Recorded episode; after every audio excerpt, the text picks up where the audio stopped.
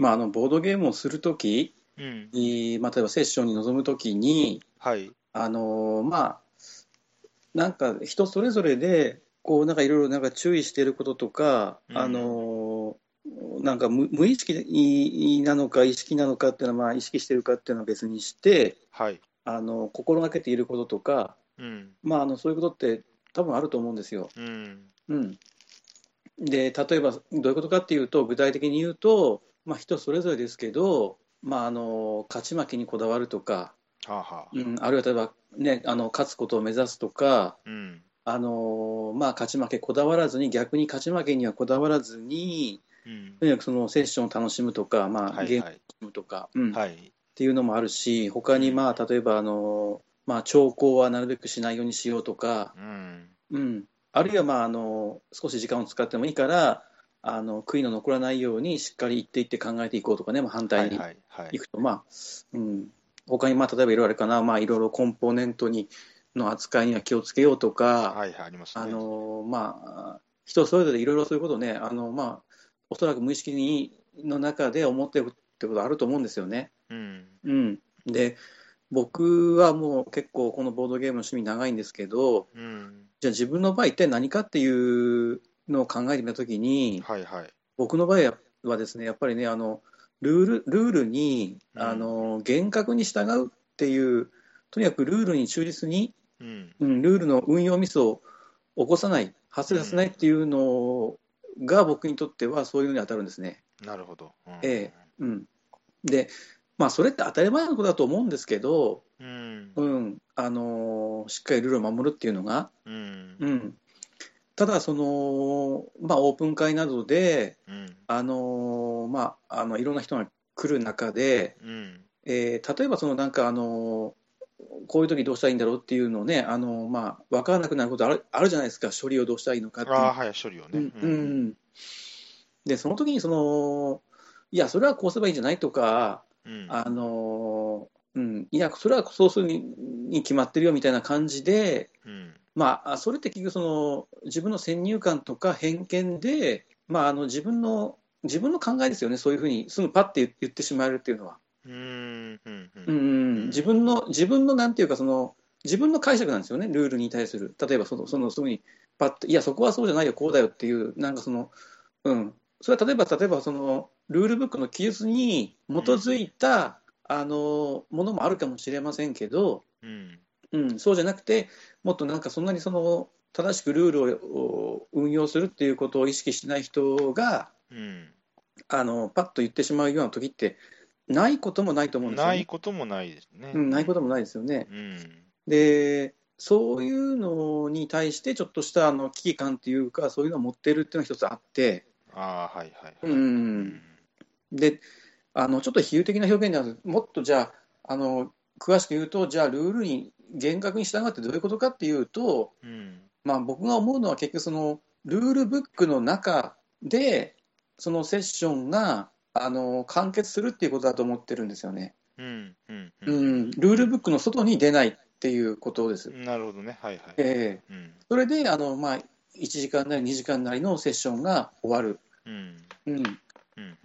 ううん。ん、もうとにかくその分からなくなったとこういう時どうしたらいいか分からなくなったらうん。立ち返るのが結局そのルールブックなんだってことですよね。うん。まあまあ、そうですね。ううん。んだそれで、だからその、まあ、ルールに厳格に従うっていうのは、要するにそのルールブックに従う、ルールブックの記述に従うっていううん。ふうに今まあ考えたとして、うん。うん、でルルールブックの中で、あの全てのあの要するに処理が完結するっていう、うん。うん、それが僕は一番いいと思ってるんですよ。うん。そうですね。う。ん、ただ、ただまあ問題になるのは、うん。あの往々にしてというか、うん。まあ、少なくないこととして、うん。まあ、実際にはこういう時どうしたらいいのかっていうのが、うん。ルールブックには書いてないようなこともあると。ありますね。うん、あある。う。うんん、うん、うん。で、それはちょっとルールブックの歌詞と言ってもいいのかもしれませんけどう、ん。うん。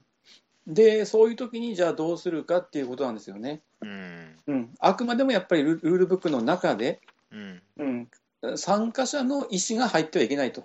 うん。この処理に関して。うん。うん、デザイナーの考えたルールっていうものを、まあ、要するにその成文化したものがルールブックだとして、うんそれにあくまでも乗っ取らないといけないっていうのが僕のあの基本的なスタンスなのうんで、うんううんんじゃあ乗ってないときどうするかっていうことなんだけど、うんうんでそういう時やっぱりあのそういう時はやっぱりあの、まあ、参加者全員で、まあ、意見をう述べるとか、うん。あるいはその例えば BGG のあのフォーラムなんかで FAQ なんかないかとか、うんうん。うん、で中にはそういうのがね作者が答えてることもあるので、はい。うん、そういう時はまああのねあのそのルールブックの中って言ってもいいと思うんですよ。うん。うん、あるいはその、まあ、我々基本的に日本語訳のルールブックでやってるので、うん。あの原文に当たる、はいはいはい。うん、でそれもやっぱり英語はまあいいとして例えばそのドイツ語の原文のものであれば、うん。うん、ドイツ語分かる人がいればできればドイツ語の原文でね、そうですね。うん、当たるというのも一つの手だと思うんですよね。うん。うん、という話なんですけどう、ん。うん、でなんでそこまでそのルールに忠実に従う必要があるのかっていううん。のをちょっと考えたときに、うん。あのなんていうかな、僕の場合、結局その、ゲームをするっていうのが、まあ、誰かって多分そうだと思うけど、ちょっとあの、やっぱり正しいルールでやる、やらないと、結局ノーゲームなんですよね、結局のところは。うんうん。うん、もうほほぼほぼもうその、僕にとってはもうその間違ったルールでやった場合は、そのゲームプレイしてないのと、もうほぼほぼ同等に等しいうんうんえという思いがあります。うんううん。ん、仮に、えー、とそのセッションでは全員が同条件だとしてもってことですね。そうそうそう。うんだから相対的にそのプレイヤー間のなんていうか、そのバランスは崩れてはいませんけど、うん。うん、他の例えば立卓した同じゲームでも他の場で立卓した場合とは当然差が出てくるわけですよね。うんうん。うん。あとやっぱりもう大きいのはやっぱりデザイナーが意図したあの動きがそのセッションではあの起きていないっていう、うん。うん、それで評価してもレデザイナーの本意ではないですよね。そうそうそうう。ん。のもあるしね、うん、だから僕はそのやっぱりですねあの、まあ、これはもう本当に個人の考えなんだけどうん。そのルールにはあの厳格に従うっていうのがうん。あのまず僕はセッションを始めるにあたってうん。あの最もその根本的に大切なことなんじゃないかなっていうのをねちょっとこの前うん。感じたんですよね。ううん。んどうしてもそれでこういう時処理どうしたらいいのかっていうのは分からないことがありますよね。で例えばその、うんまあ、あのネットで検索しても分からないし、うん。うん、でそういう時はやっぱりその前後の流れとかうん。あの各参加者の意見とか伺ってもうそれはその場で協議して、まあ、決めるしかないんですけど、うん。うん、ただそれはその時だけの、まあ、ローカルルールなのであって、うん。まあ、あのもしね後日同じゲームを立卓する時にあった時に、えー同じようなあのそのローカルルールを採用採用するっていうのはそれも一つどうかなと思ってて、うん。うんまあ、そういうことが起こった時にはまたね後であの調べてやっぱりその不明点はどんどん潰していかないといけないと思うし、うん。うん、っていうのがちょっと最近感じていることなんですよね。だからそのルールブックの中で完結したいしでそのためにはあのしっかりとしたルールブックが必要なんだなっていう、まあそうですね。ううん。んでも、なんか聞いてて、すごい、あ私も当たり前し当然のことのように思うんやけど、でもまあそうじゃない、まあ、感覚のプレイヤーもおられるんですかね。なんか、うんなんか、すごく当然ななような気がしますけどね。まあまあ当然なんですけどね、うん。うん基本的にその、まあまあ、あの当たり前のことを喋ってると思うんですよ。うんうんうん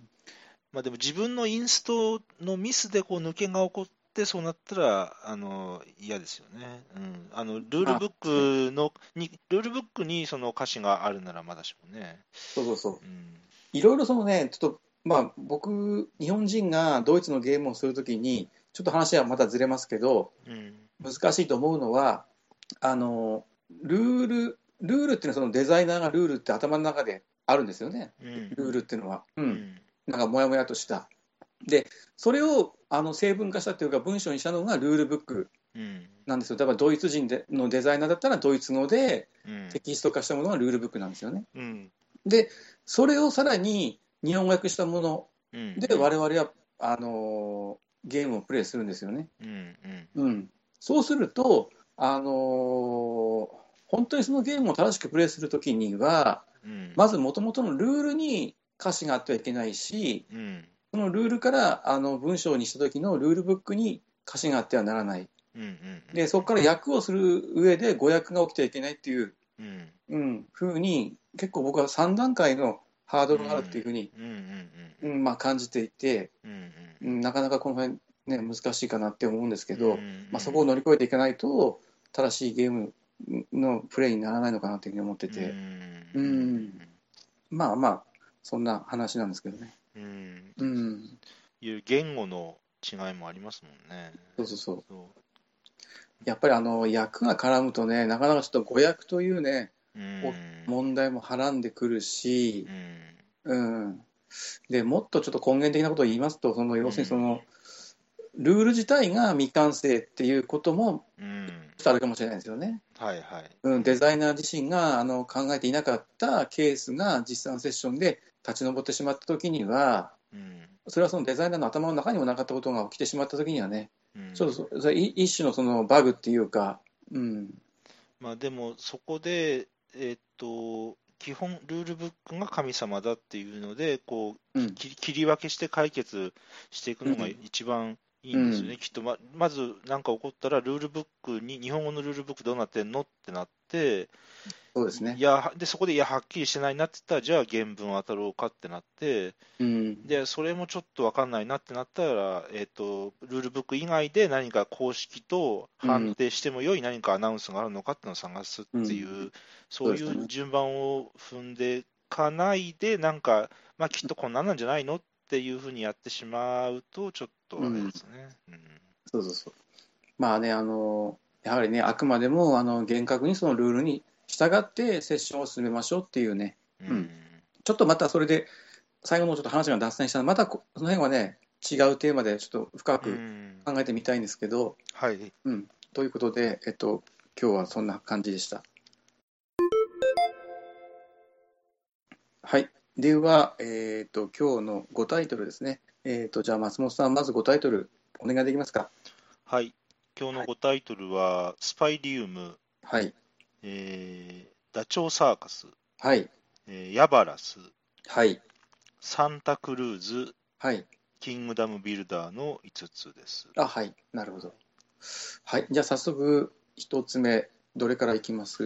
はい。えースパイリウムはい。からいきたいと思います。はい。スパイリウムは基本情報ですけども、えー作者がウィリアム・アティアです。はい。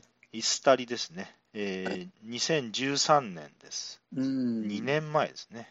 うん。はいえーえー2人から5人、12歳以上75分ということうです。ん。えーギークレーティングは3603秒入って7.24ということで、えーうん7以上ついてます。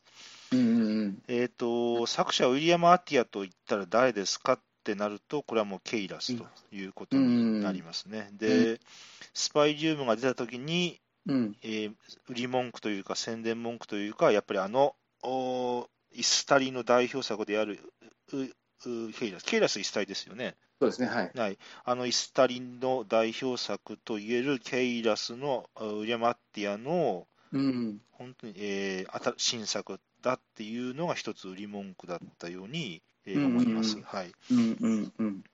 えーウィリアム・アッティアっていうのは、そんなたくさん作品を作る人じゃないんですよね、佳作なので。うんはいうんはいでえっと、スパイリウムで挙げたいのは、やっぱりメカニクスの、おー独自性、うん斬新さっていうところですね、やっぱメカニクス好きとしては、やっぱりたまらないものがありますね。はいえーっとですね、どんなゲームかっていうと、はい。えーえーカードがこう、お 3, 3×3 ですかね、まあ、カードがこう並んでまして、うん。でえー、といろいろ建物のカードだったり、えーとうん。お金おスパイリウムっていう鉱石があるんですけど、それのリ,、まあ、うん。リソースをもらえる効果があるカードだったり、お金をもらえるカードだったり、収入が増えるカードだったり、まあ、いろんな効果のカードがあって、うん。で建物のカードもあったり、特殊能力のカードもあって、まあ、いろいろカードがとにかく並んでると。はい。で、手番になったら、えっと、ミープルを、そのカードとカードの間にこう置くと、うん。はい。隙間と言ってもいいですよね、カードある2枚のある2枚のカードの隣り合う2枚のカードの間にミープルを置くと。うん。いうですね、はい、うん。でミープルを置きます、置きます、置きますってなるんですけど、別にあの、うん全員が全部置くかって言うとそうじゃなくて、うん。あのいや、ミープルもう俺置きませんわってなったら、えそのプレイヤー、プレイヤーのタイミングで、えーとうん。えーミープルを置くから、ミープルを引っこ抜く、その置いじ今置いたミープルを抜くっていうフェーズに移行していいんですね。うん。で、えー、と1つ目はやっぱりこのミープルを置くっていうフェーズからミープルを引き抜いて効果を発動するっていうフェーズ、このフェーズの変わるタイミングがプレイヤーに委ねられてる、プレイヤー間によって違うっていうのは一個あのうん斬新なところだと思うんですね。だから、ある人はミープルをまだ置くっていうフェーズだけども、ある人はもうミープルを引っこ抜くっていうフェーズになってるっていうのは、うんまず一つあの面白くて新しいところのように感じますね。はい。で、えーとでさらに、でもういそのミープルを置いたのを抜くんですけど、このうんまず、うさらにミープルを置くのか、もう引き抜くフェーズに移行するのかっていう、ここでまず2択があるんですけど、うん。でまあ、引き抜き引く引き抜くことにしましたと。うん。で、引き抜く引き抜くと引き抜くときもさらに2択で、えーとミープルを抜くときにお金もらいますって言ったら、そのその時そのあるカードを、その自分が引き抜くミープルの隣接したどっちかのカードを選んで、そのカードの周りに置いてある、んほ自分も他人も含めて置いてあるミープルの個数分だけお金をもらうんですよね。うんお金をもらうと選択したならば。うん。もしくは、えー、と引っこ抜いて、このカードの効果を使いますってなったら、その建物カードだったら、そのカードを購入して、自分の場に置くなり、あと、うんおお金をもらうっていう、例えばカードだったり、スパイリウムをもらうっていうカードだったら、そのカードの効果をまあ使うわけなんですけど、うん。えー、とその時はお金がいるわけで、うん。それはその自分が引っこ抜いた時に、まだ周りにわらわらと残ってるミープルの個数分だけ追加でコストを払わなければならないと。うん。そのカードにさらに加えてね。うん。うん。なので、えーとうそのまず、さらに置くか引き抜くかっていう2択を迫られて、さらにうんミープルを抜くにしても、うん。そのその抜いたミープルでお金をもらうのか、もしくはお金を追加のお金を払ってカードを購入、もしくは発動するのかっていう、さらにここでも2択があって、うん、この2択の二重構造がうん、非常にうん。面白い、そのミープルを置くか抜くかっていうだけなんですけど。こういう仕組みになってるのが、うんあのメカニクス好きにはしびれるところがあるんですよね。う。うんんここがやっぱりスパリウムの本当に、うんうんすあ面白いところだと思いますね。うん。うんそうですよね。要するにそのラウンドごとに、まあ、第1フェーズ、第2フェーズっていうふうに、ちゃんとフェーズの区別はあるんですけど、うんうん結局、プレイヤーが自分の手番で、まあ、第1フェーズから始まって、えーうん第2フェーズに移行するっていうのを、その手番で選べるんですよね。僕が第2フェーズに行くと。うんいや、私はまだ第1フェーズのままプレイすると。そうそうそう、だから4人中2人は第2フェーズをもうプレイしてるけれども、同時に残りの2人はまだ第1フェーズのままでいるっていう、そういう状況がこのゲームは生まれるんですよね。でうん。あんまりそんなゲームってないような気がするんですよね。いやもうん。ないと思います、思い浮かばないですね、僕は。ね大体、大体はこう第1フェーズでみんなミープルを置きます。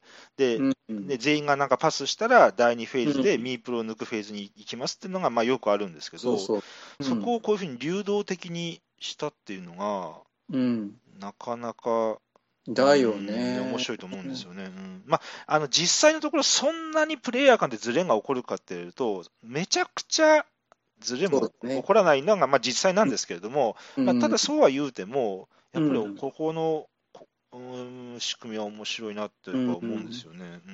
普通はね、例えばハードパスとかソフトパスで、うん。うんまあ、あの全員がパスをしたら、次の第2フェーズに移行しますっていうのは処理が多いんだけど、うん。このスパイリウムの場合は、そういうこ手続きがないので、うん。そのゲームがスムースにこうね、あの流れていくんですよね、結局ね。うん、区切りがなく、うん、そうですね、うん。こう滑らかにこう移行してそう滑らかにね、うん。うん、でなであなるほどなっていうところですよね。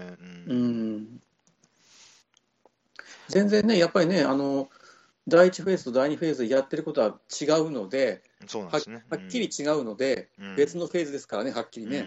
うん、だからその、えーとえーと、さっさとミープルを引っこ抜くフェーズに移行すれば、うん、まだみんなは、まだミープルがわらわら置かれていないんで、うん、えーと、追加コストも安く済むわけですけど、うんそれは自分がミープルをたくさん場に置いてないっていうことと同義なので、あのいろんな効果、いろんなカードの効果を発動できないし、お金ももらえないしってことになっちゃうと。ですよね、だけども、なんかずっとミープルを置いて置いていくことになると、まあ、お金はたくお金、全部お金にすればたくさんお金もらうか知らんけど、まあ、カードを獲得しないと得点コードにはならないんで、うん、でこのなんか、うんそこをなんかうまいことこのこのミープルはお金をもらうミープルで、こので次のこのミープルでみたいな、いろいろそのどのミープルか引っこ抜くか、どういうふうに置いていくかっていう、うん、この引っこ抜く順番、置く順番とかいろいろ考えていくとですね、本当、うん、あのそんな単純なメカニクスじゃなくて面白いなってやっぱ思うんですよね。うん、そうですね。うん。うん、はい。うん。で、あと、まあ、スパイリウムで思いつくのは、このカード、こういう間にミープルを置いて、こう、関係性をこうや、いろいろやり取りするっていうのは、あの、うん、えー、例えばヘルマゴールだったり、うん、あと、えーとまあ、ヘルマゴールからその競りの部分だけ抜いて、カロン株式会社もそうですけど、うん、そういうこう間に、間に何かこう置いて、で、それでこう、それまあ、競りというか、あれはまあエリアマジョリティみたいなところもありますけど、うん、そういうのはゲームはあるんですけど、まあ、そういうヘルマゴール、カロンともまた違うこのスパイリウムのこの間に置いて、えー、こうまあ、あれも一種競りっちゃ競りですよね、要するにあの、えっと、ね、あのいやもうお金をもらっそのカードの効果を発動する代わりにお金をもらって撤退するか、それとも追加コストをドーンって払ってでも、他の人に先んじて効果を発動させるかっていう、まあ、ある種競り、ある種、まあ、こうまあ、交渉って言ったらいいけど、まあまあ、競りと言ってもいいんですよね、あれはね。うんうんっていうのが、やっぱ、やっぱその、うん、このイスタリ、イスタリ、イスタリ復活してきたねみたいなことを言われ出したのがスパイリウムの前後やったと思うんですけど、やっぱ最近久しぶりにやって、やっぱり、うん、渋いけど面白いゲームだと思いましたね。そうですよね。切れ味鋭いですよね、メカニックで。で、めちゃめちゃそんな上長じゃなくないですか？ら、長くないですか？らね。うん。濃厚ですよね、やっぱりね。うん、もう本当に密度が。うん。うん、6ラウンドかな、確かに、ね、はい。あの、だから、えっ、ー、と、そんな大きい箱じゃないですけどね、ミケリノスとかあのサイズの箱ですけど、はい、あの、うん、やっぱすごいなと思いましたね。はい。はい。随分そのケイラスからは、ね、あの、インターバルが。随分ありますよね。ね うん、うん。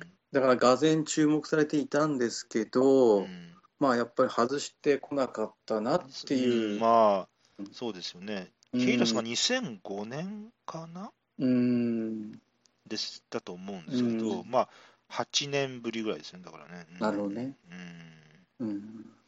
また今度ね、また新しい新作出してくれることを期待して。うん、そうですね、まあ、ちょっといつになるか、そうだね、情報全然聞いてないですけどね。うん、はい。はい。はい、じゃあ続いて2タイトル目、お願いします。はい、えっ、ー、と、ダチョウサーカスを挙げようと思います。はい、えー、ダチョウサーカスは2011年ですね、発表が、えーと、オーストリッチサーカスってことですけど、えー、川崎進さんですね、日本のデザイナーです、うん、えー、川崎ファクトリーですね。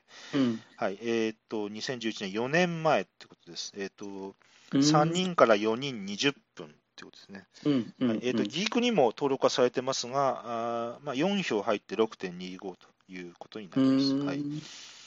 えー、っと、ダチョウサークスは、私が持ってるのは、これはあの第2版って言ったらいいのかな、あのあの綺麗な化粧箱に入ってる版なんですけども、あの多分その前にあれですよね、こう化粧箱じゃない、こう白い箱の横開きのなんていうか、キャラメル箱っていうのかな、あの版のもありますよね、ちょっと、うん、私が持ってるのは、その後から、後から購入したんで、その新しい方の版になります。はい。うん。多分あの、あの、古い方の版持っとる方もたくさんおられると思いますけどね。はい。うん。うん、えー、っと、ダチョウサーカスってのは、まあ、あのー、テーマとしては非常に、はい、まあ、ある、ある有名なうん。ある有名な芸人さん、3人のトリオの芸人さんの、まあ、うんネタを、えーっとうん。モチーフにしてるんですけどね、その要するに体を張った芸をするっていう時に、えーっと俺がやるよ、いや、俺がやるよ、じゃあ僕がやるよ、そしたらどうぞどうぞっつって譲るっつって、おいっていうやつですけども、まあ、それをネタにしてはいるんですが、えーっとそういうユーモアなテーマではあるんですけど、このゲームのメカニクスは、うん。うーんなんていうか、もうピュアユーロって言ってもいいんじゃないかと思うぐらい非常にうん。あのよくできてると思うんですよね。うんうんうんうん。えーっと、お6種類カードがありますと、えーっとういろいろそういうある体を張った芸をが描いてるイラストがあるんですけど、これが1枚ずつこうめくられますと。はい。で、1枚めくるごとに、えーっと時計回りで、いや、まだ俺、えーっとやるよっつって、じゃあ俺もやるよって、俺もまだやるよっつってこう、ええーっとさらに、えーそのさらに進むか、それとも、えーっと降りるか、うん降りるか、それともまだやるかっていうのを一人一回一人ずつこう判定するんですよね。で、うんで、えっ、と、で、2枚目めくってどうするか、3枚目めくってどうするかってこうやるわけですけれども、うん。えっ、と、で、最後まで残った人でそのカードを分け合って、うんまあ、うん1人だけ残ったその1人の人がめくったカードを全部引き取るんですけれども、うんうんうん。このカードが、えっと1枚か2枚、1枚だったら2点、あのその各種類、6種類ごとに計算するんですよね。で、1枚だったら2点、で、2枚だったらベストで6点ですね。うんうんうん。だけども、3枚以上溜まっちゃうと、1枚マイナス1点になっちゃうと。うん、だから、だからできればこの同じ種類のカードを2枚でとどめたいんだけれども、なかなか、えー、とそうはうまくいかないよっていうところなんですけどね。うんうんうん。で、まあ、ここまでだここまでだったら、まあまあ、うんうん、まあ、他にもいろいろ似たようなのあるなって感じなんですけど、ただ、えっ、と、このゲームは、えっと、いや、僕もカード取りたくないんで、降りますわっていうと、チキンチップっていうか、その、臆病な、臆病だってことで、うん。うんあのバッテンのチップをもらうんですよね。あのええー、と例えば、えーと、5枚めくるんですけど、2枚目めくった段階で折りますってなったら、えーとうん。まだめくられてない3枚分、だからチップを3枚もらうことになるんですよね。うん、で、このチップが1枚マイナス2点ってことですね。うん、このマイナス2点っていうのがなかなかなもんで、うん、あのーこれが、あーうんそんなほいほい、あの早い段階で取ってたんじゃ、えーとってもじゃないけど、勝ち目がなくてですね。うん、で、えっと、最後、芸芸をやりますって最後までやると、例えば、あの、お一人だけ残って、で、そのうんめくれた5枚全部、5枚のカードを引き取りましたと。そしたらそのはい引き、引き取ったカードの分だけチップを返還できるんですね。うん、だから例えば、えっと、5枚カード全部引き取ったら、チップ持ってるチップからバッテンチップを5枚返還できると。うんうん、だから、まあ、そそうまあ、マイナス10点分、だから10点分相対的には得したわけですよね。うん、5枚チップ、プを返すわけだから。うん、なので、そこの実は損得感情がなかなか微妙で、なるほど。うん、でここのなんか、であともっと言えば、えっと複数人が5枚めくって最後までやりますってなったら、そのカードの5枚の列を時計回りでこう順番に分配するんですよね。うん、うん、うん、であそこもよくできていて、そのうん例えば2人で分配するんだったら、えっとうん。あのカードが俺に来て、2番目のカードがあの人に行って、3番目のカードが俺に来るから、ああ、あんまり被害がないなとか、うん、あでも3人でなるってなると、1番目と4番目のカードが俺に来ると、いや、4番目のカード、これ来ると、これ3枚目になっちゃうからどうしようかなとか、そのうんそのじゃあ降りようかなとかっていう、うん。ここじゃそのカードの分配で降りるか、まだ行くかっていうの駆け引きもあったりして、うん、あのそこの、えーっと、そこの部分の駆け引きも面白くて、うん、で、うーんと、要するに3枚目取っちゃうと1枚マイナス1点なんでマイナス3点になっちゃうんですけど、うん、次3枚目から同じやつの4枚目を取っても、結局うん、マイナス1点しか得点としては減ってないわけですよね。ああ、はい、うん、だけども、えーと、それでチップを返せるんだったら、マイナス2点のチップを返せるんだから、まあ、2点相対的に増えるわけですよね。うん、だからもしかしたら、えーと、相対的にはプラス点にいってるかもしれないと。うん、だから、えー、と例えば、えー、と1ある6種類のうち1種類ぐらいは、えー、とうん。ちょっと捨ての種類のカードを作っといて、うん、あで他人と被らないように、うん、で、えー、とそのそのその種類のカードをたくさん引き取るようにしとけば、えー、とうん例えばマイナマイナス2点分カードをもらったけれども、チップを何枚も払った払えたんで、返せたんで、相対的にプラス点、プラス得点の行動になったなみたいなとこがあったりして、だここのこの、2枚目までなら6点、3枚目以降はマイナス1点で、バッテンチップは1枚マイナス2点っていう、ここの微調整っていうか、ここの調整が、うん。いや、よくできてるなって、あの改めて思うんですよね。うん。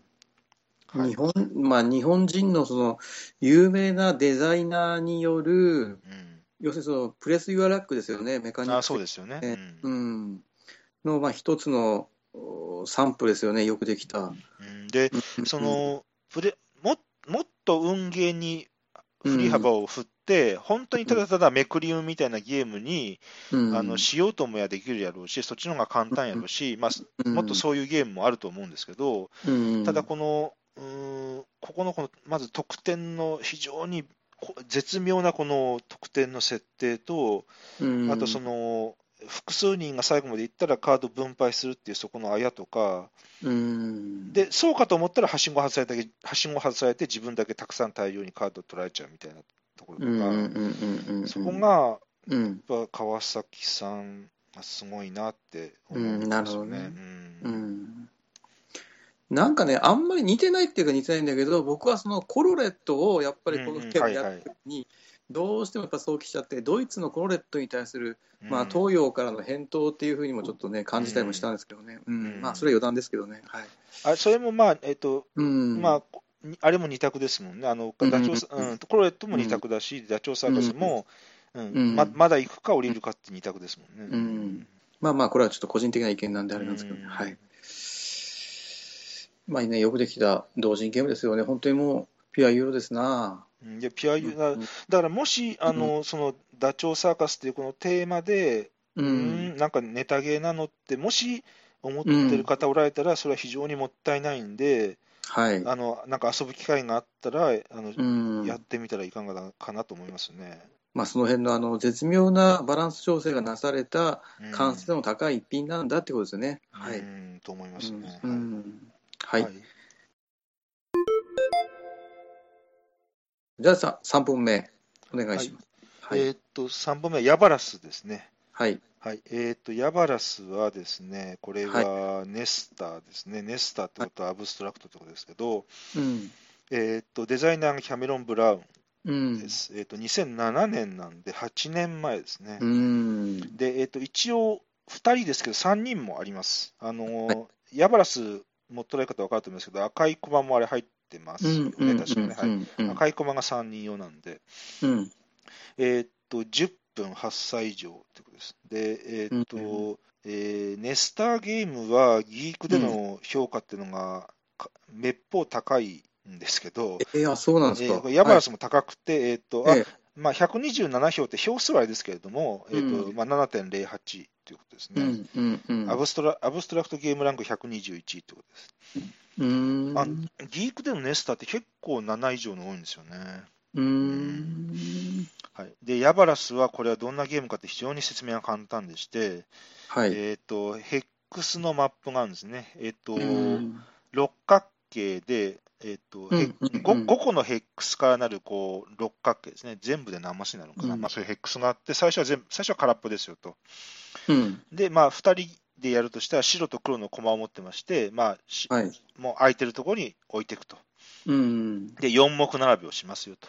先に4個並んだ方が勝ちですよ。なんですけど、はいはいえーっと、もう、ここに、もう非常に強烈なひとひねりがあって、うんえーっと、4個並べる前に3個並べちゃったらその人が負けですと。はい。はいもう。これでこのゲームのすべてですよね。う。うんなんですけど、うん、めちゃくちゃ、これだけなんですけど、奥が深い。奥が深いですよね。にことに、なんかうならせてしまうんですよね。なんか、その3個、三個並べ、先に3個並べちゃったら負けですよっていう、たださ、ただこれを加えただけなんですけど、うん。それだけでゲーム性ってのがこんなにその変わるもんなんやなっていうのに、ちょっと感心してしまうんですよね。で、えっ、と、ヤバルスっていうのはからもう一個特徴的なことがあって、あの、デザイナーが、えっ、と、キャメロン・ブラウンって言ったんですけども、えっ、とですね、そのキャメロン・ブラウンが、えー博士号を取るために研究をしてたんですよね。で、その研究の際に作った、えっ、と、ゲームジェネレーティングコンピュータープログラム、そのゲームを作るコンピュータープログラムうんうん。を、その、えっ、と、キャキャメロン・ブラウンが作って、その、はいコン。そのコンピューターが発見した、発明したゲームだという、うんここですね、ここも非常に、えーっと特徴的ですよね。あのうんギークの、ギークのファミリーっていうか、ギークのカテゴリーのところにも、コンピュータージェネレティブゲームズっていうふうになってるわけですけども、そういう一応ちゃんとあるんですよね。あのなるほど。はい、そういうコンピューターがまあ作ったゲームだという、そういう表現をしても、まあ、あの大げさではないんですけど、それもと、えー特徴的だと思いますね。あ、なるほどね。えっ、と、ヤバラスは、あれですね、何度かやってみてて、やっぱ奥が深いなって思うのは、うんあのまず、まずパッと思うのは、その、あの、うかつに連、うかつに隣接して並べると、あの、すぐ積んじゃうってことですね。うんあの要するに、えっ、と、黒の隣にもう一個自分の黒の駒を置いたら、要するに黒が2つ並んだ時点で、その両隣はもう自分を置けないじゃないですか。はいはいはい。置いたら、ね。そう、はい自分がに黒だとして、あのはい2つ、二つよ横に並んでおいたら、うん。もうその両隣はもう置けませんよね、黒の人はね。うんうんそうすると白の人はまあそこ、そこを、まあ、ある、まあ、ポイントとしてまあ攻めてきますよね。うんうんまあ、それはそのい一見飛びで置いても同じですよね。一見飛びでうん。自分の駒を2つ置いても、その間はもう絶対にその人は置けなくなるから、うん。まあ、そこのスポットがまあ1個攻めどころになりますよね。うん。じゃあ2つ開けておこうかな、3つ開けておこうかなみたいなこととか、うん。えー、とその、えーえー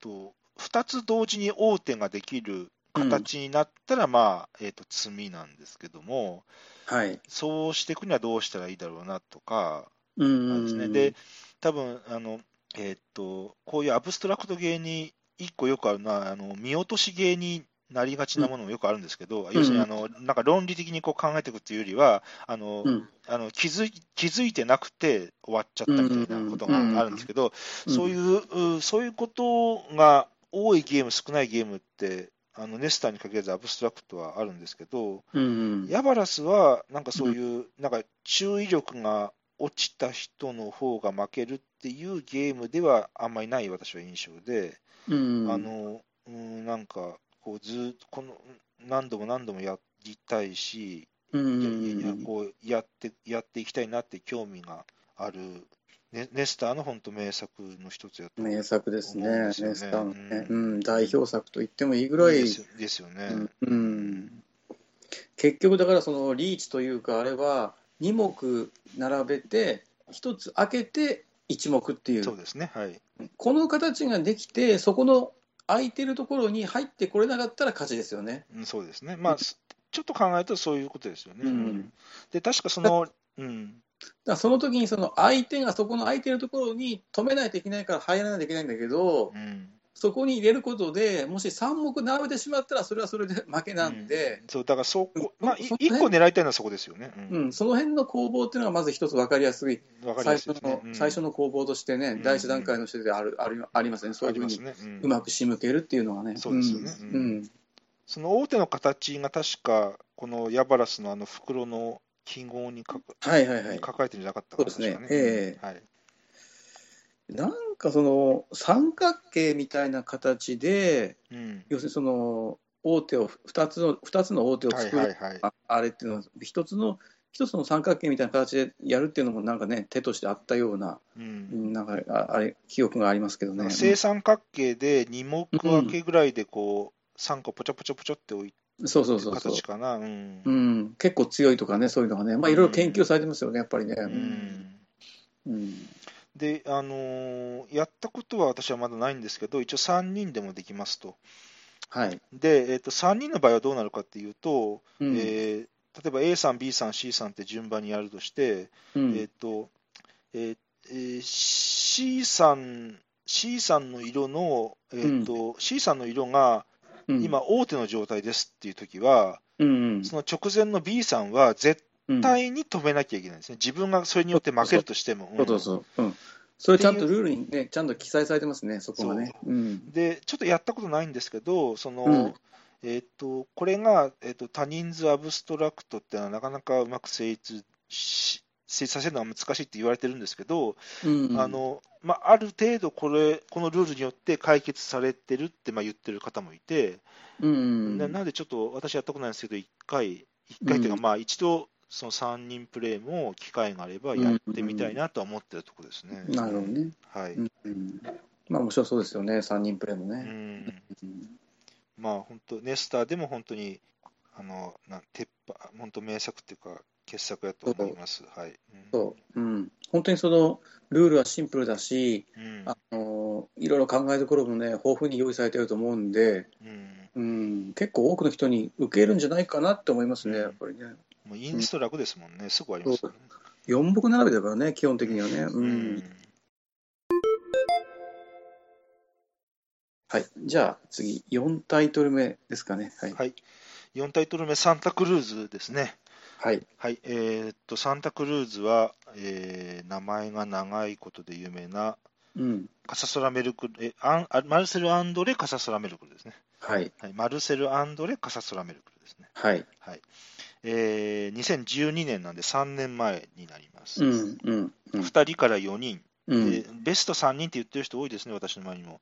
うんえーっと、8歳以上45分です。45分ってことですね。うん。えーっと、ハン、最初、ハンスですよね。はい。ハンスですね。はい、ハンスですね。はい。はいえーえーっと、そうですね。はい。で、えー、ギークレーティングが771票入って6.75ということです。うんフ。ァミリーゲームランクが344位と、うん。結構高いんじゃないんでしょうか。うんはい。えーっと、サンタクルーズは、えーどんなゲームかっていうと、めまあ、島なんですよね。島のマップですと。はい。はいで、そこにこうタイルがあー置かれてるんですけど、サンタクルーズでやっぱり言わなきゃならんのは、前半と後半に分かれてるゲームだってことですね。うん。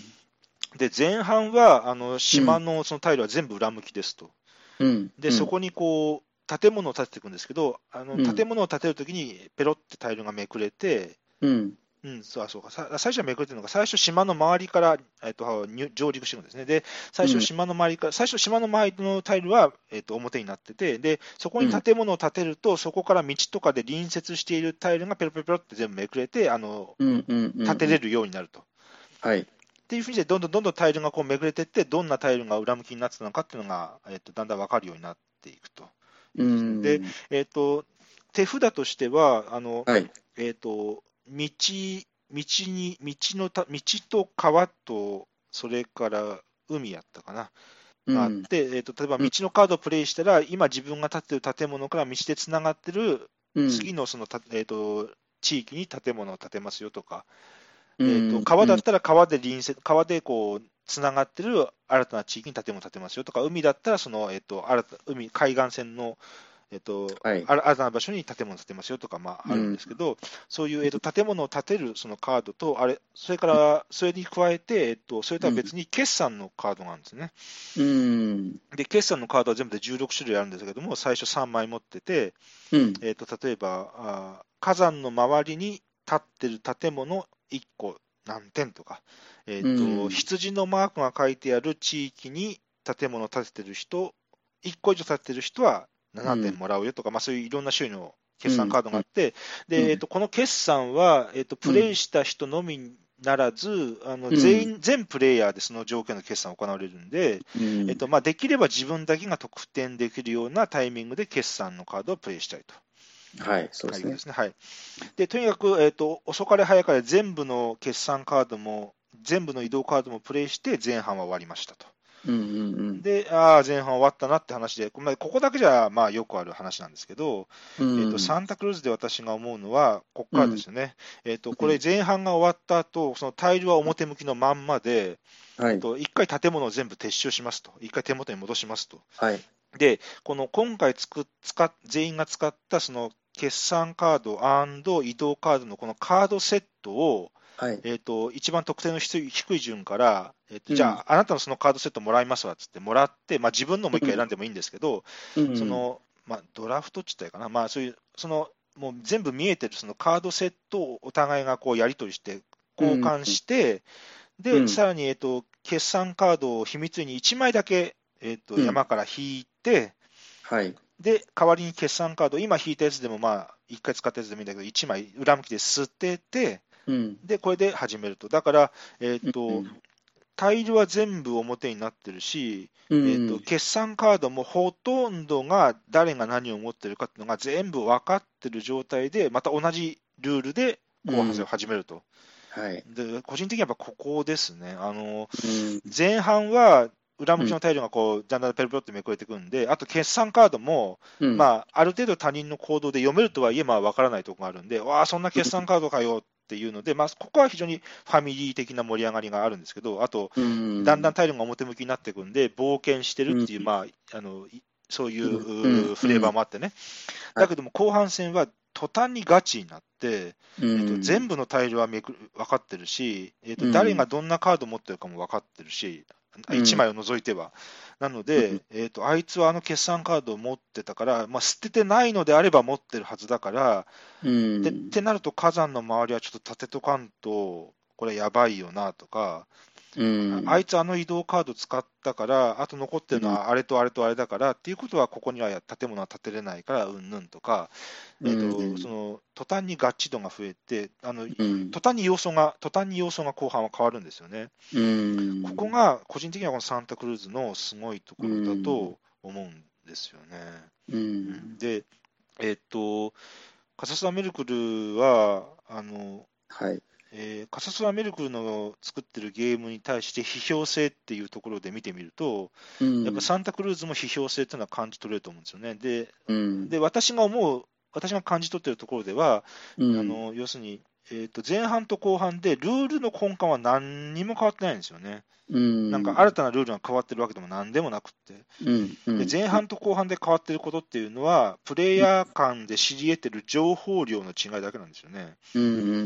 なので、その、なんやるその、えっ、と、要素をごちゃごちゃ増やさなくても、えーとうん。知り得ている情報量を変えるっていうだけで、あのうん。これだけプレイフィールって変わるんだよってこうメルクルからあうん、の、うん、ゲームという形でこう提言されてるような感じがして、うん、うんでそこにな、なんとなく私はそこに批評性を感じるんですよね、サンタクルーズは。うん、なるほどね。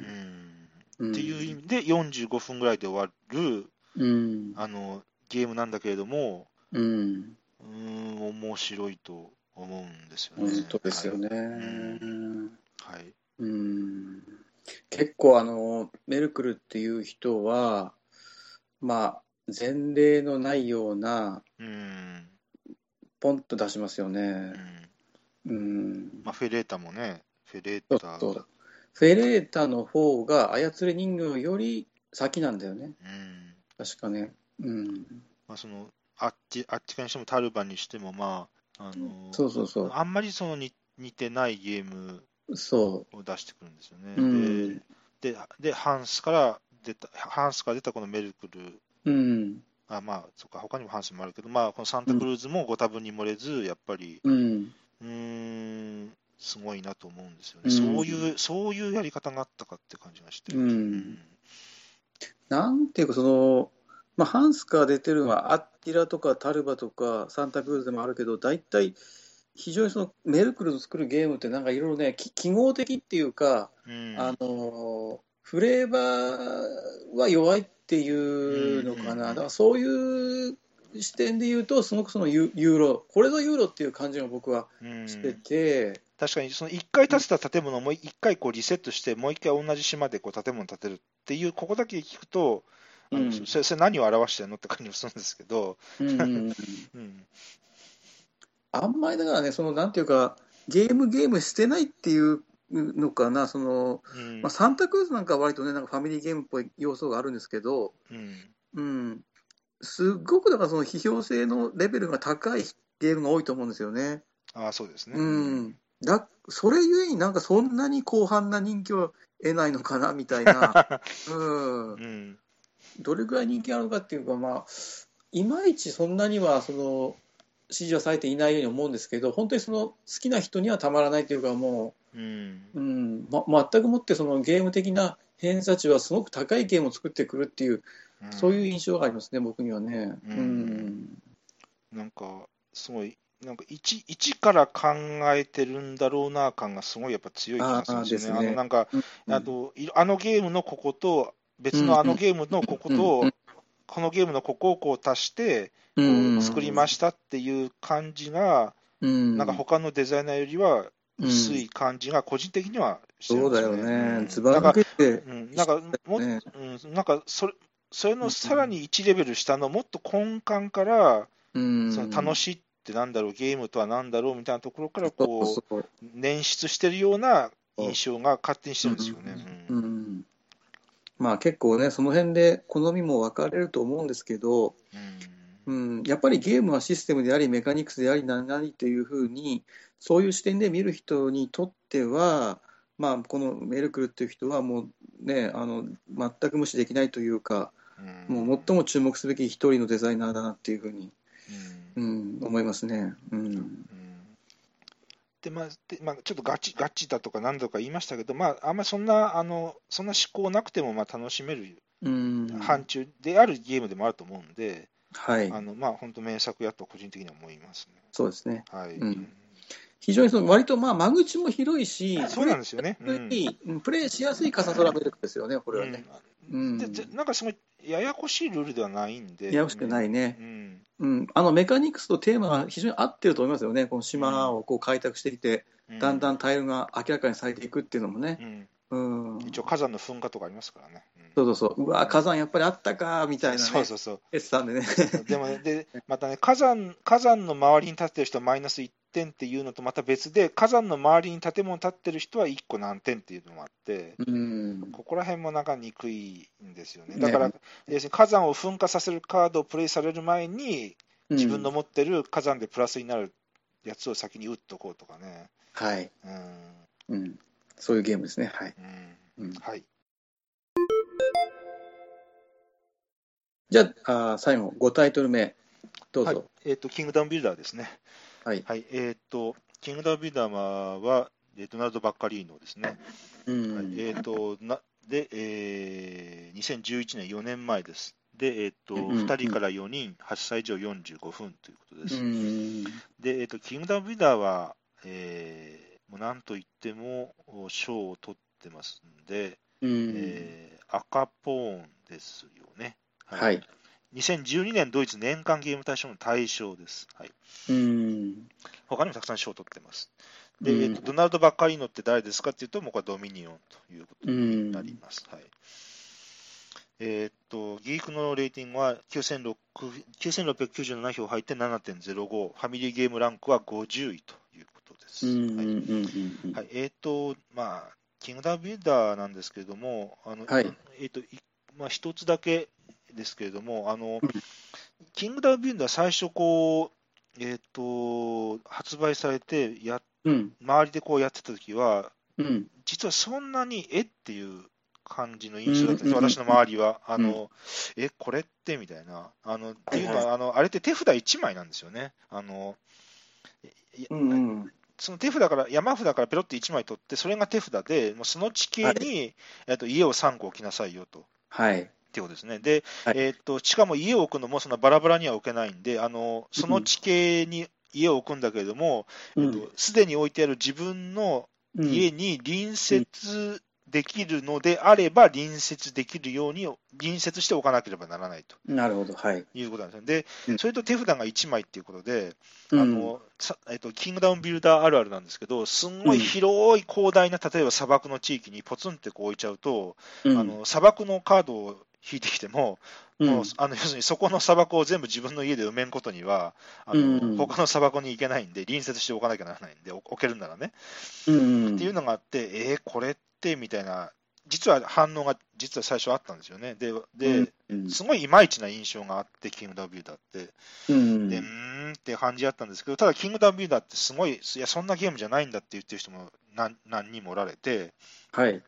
で、最近またちょっとやってみて、うんなるほどなっていうのは、その要するに、あのなんていうか、えーとその選択肢が、どんな地形カードが来ても、選択肢が一うん。択にならないようにならないように、うん。こう能動的に組み立てていかなきゃいけないゲームなんだなって、個人的には思ってうるんんですよね。あのうん。要するにあのそう、えーと、いろんな地域に、どんなカードが来ても、いろんな地域にこう置けるように、置けるようにこう、特殊能力なり何なりを使って、あのうん。自分の選択肢をこう狭まらないように、狭まらないように、毎回広がるように、広がるように、あの特殊能力を使って駒を移動させたり、えー、と追加で置いたいっていう特殊能力をこう、えー、とえー発動する順番もいろいろ考えて、そうやってプレイしていくゲームなんだなって、もう遅ま遅まきながらやっと思い出してきて、うんでそうなると、あなるほどなと。あの確かに、えっと毎回手札は1枚で、あの地形は、地形こそ限定されてるんだけれども、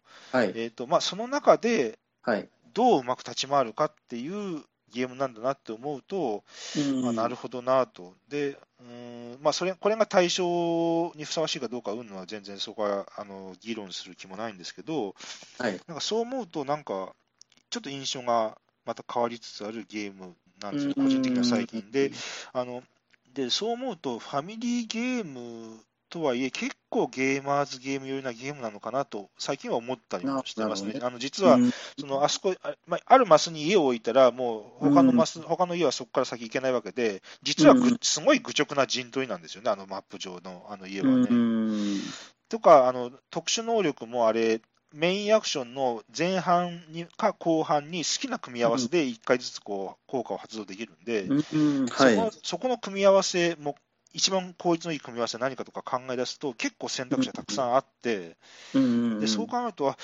意外とこれは、うーん、そのファミリーゲームでもあるんだけれども、奥も、ひ実はこう、すごく奥の深いうんゲーマーが、ゲーマーズゲームとしても楽しめる、あ、ゲームなんだなっていうことに、ちょっとうん最近、なんか思い出してるところなんですよね。あーそういう懐の深さみたいなのがあると。うん、まあまあ、そそれは最初からね、そういうふうにあの思ってる方もたくさんおられると思うんですけど、うんなんか、うん、はい。うん僕は確かにそうですね、このキングダムビルダーは、まあ、確かにあのドミニオンでうんすごくそのブレイクした人の,、まあ、あの満を持したそう新。作っていう、うんでそういうで空そう気、そういう空気の中でそうなんですよね。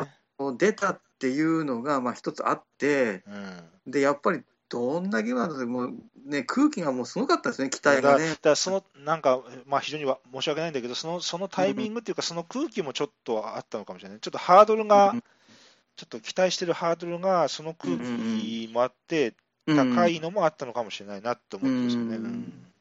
僕はね、実際自分の体験で話しさせてもらうと、うん。ちょっとそういう空気の中で出てきて、割となんか、あんまり評価が良くなかったんですよね、最初。あとああそれはだだ私の周りも同じでしたね。ううんんねね、僕はネットの方で見てると、あああ、そうですか。のボードゲーマーがそんなになんか大したことないみたいなこと言ってて、うんで逆に結構僕、初プレイの時にはハードル下がってたんですよ、このゲームに対しあて。そういうことですか、なるほどね。うんはいはいはいそしたはら、で実際やってみたら、い。うんなんかすごくそのファミリーゲームっぽい、うんなんていうかその、本来のボードゲームとの面白さっていうのかな、なんていうのかな、そのファミリーゲームとしてのボードゲーム、うんうんうん、なんか要するに、ふちょっともう古めかしいような、ちょっと逆、ある意味、ああうん、ちょちょっとその昔からあるような、安心してたのが楽しめるボードゲームみたいな、うん。うん、僕の第一印象はそうだったんですよね。それではははは面白くて、結構楽しめたんですよ、かなり。あうん、だからその日そうん、そのなんか2回ぐらいやったんですよね、オープンはいはい会で。う、うんんそうだから、うん、そうですね。で、ただその、やっぱりバッカリーノなんで、毎回マップはランダムで変わるし、毎回出てくる特殊能力は変わるし、うん、でそれにく加えて、毎回あの、今回はこういう条件の得点ですよっていうあの得点条件も毎回変わるし、うん、うん、うんなので、なので毎回、まあ、リプレイアビリティも高い。ああ、はいはい。だそこ、そうですね、古めかしさもあるんだけど、そこら辺はなんか、えっ、と、現代的なところうでも、ん、げ現代的な要素うもん、あるとは思うんですけどね。ううん。ん。あの、ドミニオンみたいなデックビルドっていう、その、なんかその、灯台下暗しみたいな、うん。あの、斬新なね、うん、メカニクスはないんですけどう、んうん、ただその、安心して楽しめる、普通に良質なボードゲームだっていうのがうんうんうん。僕の中の印象ですよね。ううんん、で、今、お話聞いてて、もう本当にゲーマーがいろいろ戦略的に、えープレイすることも可能な懐の深さもあるっていうのを聞いて、うん、やっぱりまだまだちょっとプレイしたいタイトルの一つだなっていうふうには僕は思ってますうね。んうん、だから、で、その手札が、だある人なんかは手札が1枚ってこれ間違いなんじゃないのと。本当は手札が3枚ぐらいあって、その中これ選ぶんじゃないのなんてまあ言ってってる人も、うんなんか、まあ、冗談半分ですけど、そういう人もいたりしたんですけど、うん。ただまあ、そういう、私の解釈では、そういうまあ1枚っていう限定された強烈なそのめくり運ではあるけれども、まあ、そんなそれでもうまく立ち回るように、立ち回れるように、動くっていう、まあ、ことなんかなって解釈はしてうます、ん。ちゃんと僕はでもその手札が1枚っていうのは必然性があると思いますうんね。うんうん。うん、1枚でないといけないってさえ思い思えるような。なるほど、なるほどうね。んだからえこんえ、この地形じゃここしか置けないじゃんじゃなくて、ここしか置けないじゃんってならないようにしなきゃいけないっていうことなんかなって、まあ、うんちょっと繰り返しですけどね、なんかそういうふうに、うん思い出し、思ってますね。うんうん僕は本当にその印象はそんな悪くないゲームなんです。結構ね、なるほどね。うん、割といい良質な、うん、いい印象ですね。うん。だからそういうドミニオンのそういう近くじゃなかなくて、また違うタイミングで世に出てたら、うん。ままたなんかちょっと違ったあの印象を持って受け入れ、うん受け入れられたのかもしれないですけどね。そうですね。うん。うん。そういう意味ではちょっとそういう、うん、なんか負負の方向に、ね、評価が働いてるのはちょっと不幸かなっていうふうに思少いし少し不遇な感じもしないでもないかなっていううん。あまりにそのドミニオンっていう強大なものがあって、ううん。ん、まあちょっとドミニオンがね、あまりにもちょっと大きすぎね、センセーショナルすぎますよね、ううん。ん多分ずっとこれから先もね、これから後も先もこう、一個、うん。歴史の上でマイルストーンになるものだと思うんで、ドミニオンは。そうだね。うん。まあ、ああいうたくさんのあのクローンを生むようなゲームはやっぱりそれだけでうん。相当なもんまあですよね。そのそれそれにはどんなゲームも、まあね、影へ影に隠れてしまうのはしょうがないですけどね。うんはい、じゃああの、ということで、えー今日も5タイトル、えー話をしましたけれど、はい、えー、とじゃあ最後、ゲーム会の告知をして、そうですね。え終わりにしましょうか。はい。えあのーまあ、僕の方はちょっとあのまあ、これ25日なんですけど、はいうん、ちょっとまだ先のおが不明なの、不不透明なので、今回ちょっと告知は遠慮させていただきますので、あはいえじゃあ松本さんどうぞお願いします。はい。そしたら、えーっと、12月になるんですけども、はい。えーっと、富山万有クラブ、12月は12月の12日になります。はい。えー土曜日ですね。はい。はいえーっと、朝の9時から夜の9時までです。はい。えー、と場所はあーいつもの通り富山県総合体育センターです。えー富山空港の近くの、おーまあ、こういう体育センターっていうぐらいなんで、運動施設なんですけれどもね、えーとまあ、その施設にある小研修室、1階の小研修室で、えーうんゲーム会を行いますということです。はいえー参加費1人500円、入退室自由、無料駐車場も何百台とありますので、えーお時間ある方は来てください。えっ、と、私も持ち込めるだけ一応、新作、定番含めていろいろゲームを毎回持ち込んでますので、あのえ全然手ぶらでも大丈夫です。あの対応させていただきますので、よろしくお願いいたします。はい。はい。ということですね。うん。まあ、あの、ちょっとあれ話しますと、ちょっとね、あの、エッセンが終わり、うん。まあまあ、この放送の後ではもうゲームマーケットも終わってるんですけど、ますね。うん。もう全くそういうあの世の中の流れの いいです無関ね。話を、ちょっとはね、エッセンとかゲームマーケットの話をしようかな、まあそういうのはでも他のポッドキャストもたくさんあるんでしてますからね。ええまあいいかなと。もう はいもうなんか、かたくなにしないのかみたいな感じですけどね。ね、まあ話すことはいろいろあるんですけどね、本当はね。まあ、それはもうね、いろんなところでやってますからね。う んはい。